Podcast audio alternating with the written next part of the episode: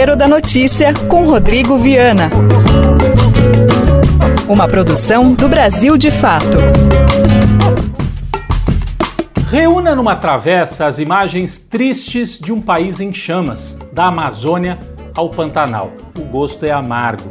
Tente levar à panela uma xícara de arroz se encontrar o produto nas prateleiras. Por cima, várias pitadas de desemprego. Depois cubra tudo com um molho espesso de um governo que não sabe o que quer. Essa é a nossa receita da semana. Queimadas, alta temperatura na política. De outro lado, a economia congelada, abaixo de zero. Receita da semana. O Brasil arde em chamas. Desde o ano passado, aumentaram muitos incêndios na Amazônia. Isso foi demonstrado pelo INPE, Instituto Nacional de Pesquisas Espaciais, um órgão do governo. Jair Bolsonaro até demitiu o presidente do INPE porque o instituto vinha mostrando esse aumento das queimadas. Muita gente ficou chocada quando viu aquela imagem da explosão no porto em Beirute, no Líbano. Vocês se lembram, né? Pois bem, em 2019, na Amazônia, queimou uma área equivalente a todo o território libanês. É como se um país inteiro tivesse queimado dentro da Amazônia. Em 2020, a situação mais grave ainda. Só em agosto, um aumento de 17% no número de focos de incêndio, segundo o INPE. E em setembro, na primeira quinzena, mais de 20 mil focos de incêndio. Situação dramática. Um ministro do Meio Ambiente que disse que é preciso passar a boiada, vocês se lembram naquela reunião ministerial? Ele disse que era hora de aproveitar a pandemia para aprovar leis ambientais que permitissem desmatamento e aí a pecuária vai avançando na Amazônia. Situação mais dramática ainda no Pantanal. Neste ano, queimou ali no Pantanal o equivalente ao território de Israel.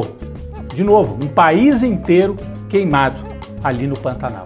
Imagens terríveis. Uma delas mostra a estrada, a transpantaneira, antes do incêndio, aquela imagem, aquela natureza belíssima do Pantanal, e depois tudo completamente destruído.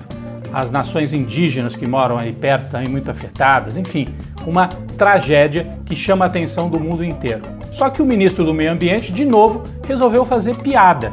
Enquanto o país arde em chamas, como falam, né, lembram esta frase dele de passar a boiada, o ministro apareceu numa cena em cima de um carro de boi, em cima de um carro de boi, passando a boiada. Ele acha que é hora de fazer piada, é um palhaço, o ministro Salles do Meio Ambiente.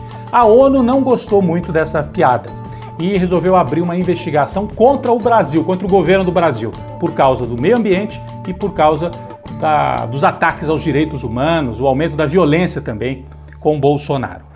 A pergunta que muita gente faz: quantos militares estão lá no Pantanal ajudando a combater os incêndios? Quantos? Pouquíssimos. São os voluntários que estão fazendo o trabalho ali.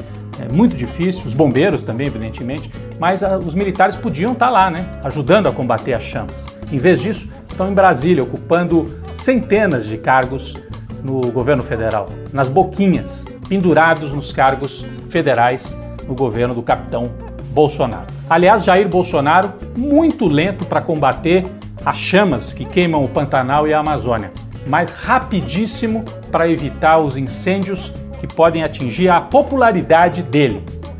Esta semana, o ministro Paulo Guedes, a equipe do ministro, anunciou que iria mexer nas aposentadorias, congelar as aposentadorias por dois anos para ter dinheiro para bancar um novo programa de renda em 2021. Ou seja, iam tirar dos aposentados para dar para quem é muito pobre no Brasil. Essa é a proposta do ministro do Bolsonaro. Aí, isso se espalhou como um rastilho de pólvora muito rápido nas redes sociais, virou uma grande polêmica. O Bolsonaro certamente trabalha com uma sala de emergência, ele vai monitorando o tempo todo o que acontece nas redes sociais. Ele não monitora o incêndio na Amazônia, no Pantanal, mas o que está nas redes sociais, aí ele monitora. E ele foi rápido. Quando viu que aquilo ali gerou uma polêmica muito grande, que estava se voltando contra ele, Bolsonaro grava um vídeo dizendo: não, não, não, acabou essa história de programa social, não vamos congelar, não, as aposentadorias, deixa para lá.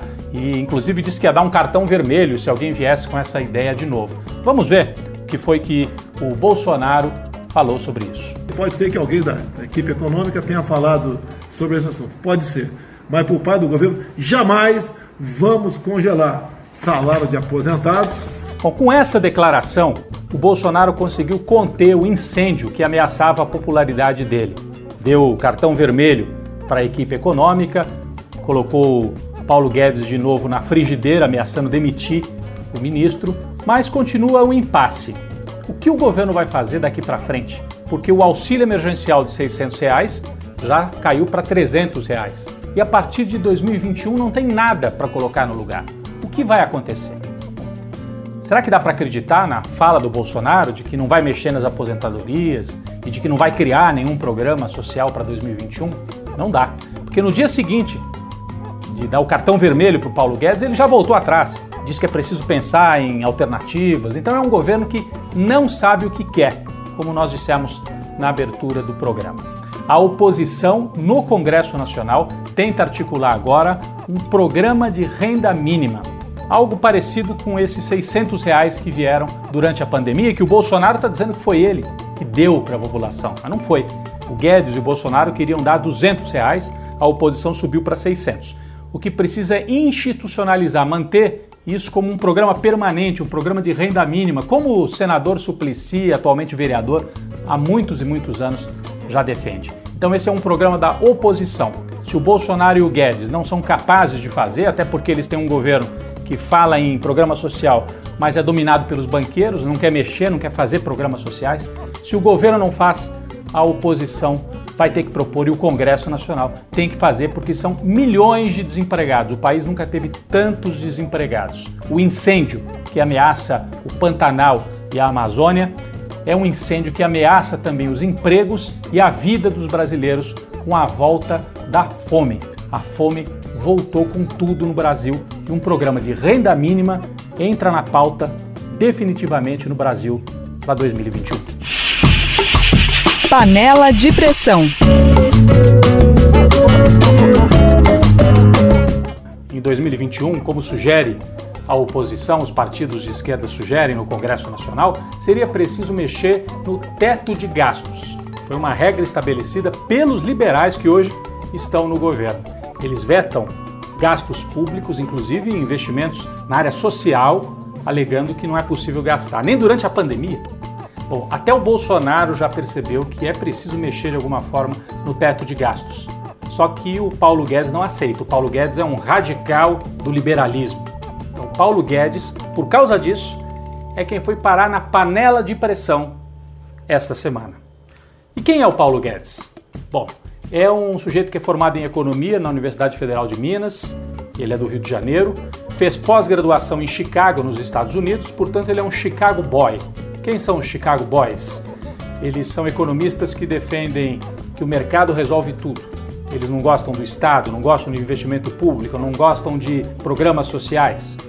O Paulo Guedes se formou nessa escola lá nos Estados Unidos e depois foi para o Chile, na época do Pinochet na ditadura, e viu os Chicago Boys implantando esse programa lá no Chile. Arrasaram com a previdência social, com as aposentadorias, com os direitos trabalhistas lá no Chile. Ele queria colocar em prática isso no Brasil, mas o Paulo Guedes não era levado a sério nem pelos colegas economistas liberais, aqueles da época do Fernando Henrique Cardoso, você se lembra? achavam o Paulo Guedes meio fora da casinha, né? tem uns ataques de fúria. Então ele só conseguiu ir para o governo, depois de uma carreira no mercado, ganhando muito dinheiro com ações, só conseguiu ir para o governo com o Bolsonaro, virou o posto piranga do Bolsonaro. Um posto que agora parece que também pegou fogo. O Bolsonaro deu cartão vermelho para o Guedes, ele está em processo de fritura porque além de não entregar crescimento da economia e de gerar muito desemprego já antes da pandemia, o país já estava com esse problema, o Paulo Guedes conseguiu um milagre. Está faltando arroz no Brasil e o arroz que ainda sobrou está com preço altíssimo. Isso acontece porque a nossa moeda, o real, está muito fraca em relação ao dólar. Os produtores de arroz plantaram, tem arroz no Brasil, só que é muito mais lucrativo você vender para o exterior. Né? Então eles preferem ó, faturar em dólar, os grandes produtores de arroz, né? os grandes latifundiários. E isso acontece porque o Brasil abriu mão do seu programa de estoques reguladores. O que, que significa isso? Estoques mantidos pelo governo, administrados pelo governo. Então, mesmo que o sujeito queira exportar, uma parte do arroz tem que ficar aqui para o povo comer. Mas o governo liberal abriu mão dos estoques reguladores e nós então chegamos a esta situação. Falta até arroz no Brasil. O MST tinha avisado que havia esse risco logo no começo da pandemia. Poderia faltar comida no Brasil. Não só arroz, o feijão também está escasso e caro, o óleo de soja. Várias matérias saíram sobre esse tema, vários documentos falando do risco de faltar comida no país. O MST, que é o maior produtor de arroz orgânico da América Latina, em pequenas propriedades, e aí é um arroz que não vai para exportação, e aí não vai lá ser vendido em dólar, fica aqui para o brasileiro comer. Falta arroz porque o país prefere investir no agronegócio, nas grandes unidades produtivas, em vez de valorizar a agricultura familiar. Falta arroz para ir para a panela do brasileiro. E quem vai para a panela, porque provocou todo esse desastre, é o ministro da Economia, Paulo Guedes. Um cafezinho para.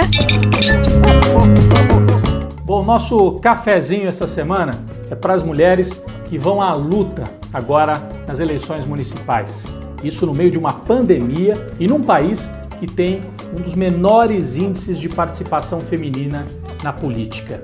De 27 estados, a gente tem só uma governadora mulher, a Fátima Bezerra, do PT no Rio Grande do Norte. De cada 100 parlamentares no Congresso Nacional, só 15 são mulheres, e elas são mais da metade da população brasileira. Então chama a atenção quando a gente observa as pesquisas eleitorais e as candidaturas aí já registradas, que nos partidos progressistas de esquerda as mulheres são o grande destaque. Olha só, no Recife, Marília Reis do PT é a favorita. Em Fortaleza, Luiziane Lins, também do PT, é uma das que tem mais chance de ganhar a eleição. Em Salvador, duas candidaturas de mulheres, do PT e do PCdoB. A gente vai lá para o sul do país, Manuela Dávila, em Porto Alegre, é a candidata do PCdoB com apoio do PT e está nos primeiros lugares nas pesquisas. No centro-oeste, em Goiânia, Adriana Corse apareceu em primeiro numa das pesquisas eleitorais. Ela que é filha de um ex-prefeito, também petista, lá em Goiânia. Então são muitos exemplos. No Rio de Janeiro, a chapa formada por Benedita da Silva, do PT, e enfermeira Rejane, do PCdoB, duas mulheres negras, para surpresa de muitos, apareceram já em segundo lugar nas últimas pesquisas eleitorais lá no Rio de Janeiro. Portanto, as mulheres, que são uma força decisiva de oposição ao Bolsonaro. Isso aparece também em todas as pesquisas. Elas rejeitam o Bolsonaro, enquanto os homens, em sua maioria, apoiam o Bolsonaro. As mulheres são fundamentais para enfrentar o bolsonarismo e virar essa página na política brasileira. Então, nosso cafezinho vai para as mulheres que vão à luta nas eleições agora em novembro no Brasil. Você ouviu o programa Tempero da Notícia com Rodrigo Viana. Uma produção do Brasil de Fato. Você pode assistir essas e outras edições na TVT. Ouça também nas principais plataformas de podcast. Esse programa tem roteiro de Rodrigo Viana. Coordenação de rádio Camila Salmásio. Coordenação de projetos especiais José Bruno Lima. Direção política Beatriz Pasqualino e Nina Fidelis.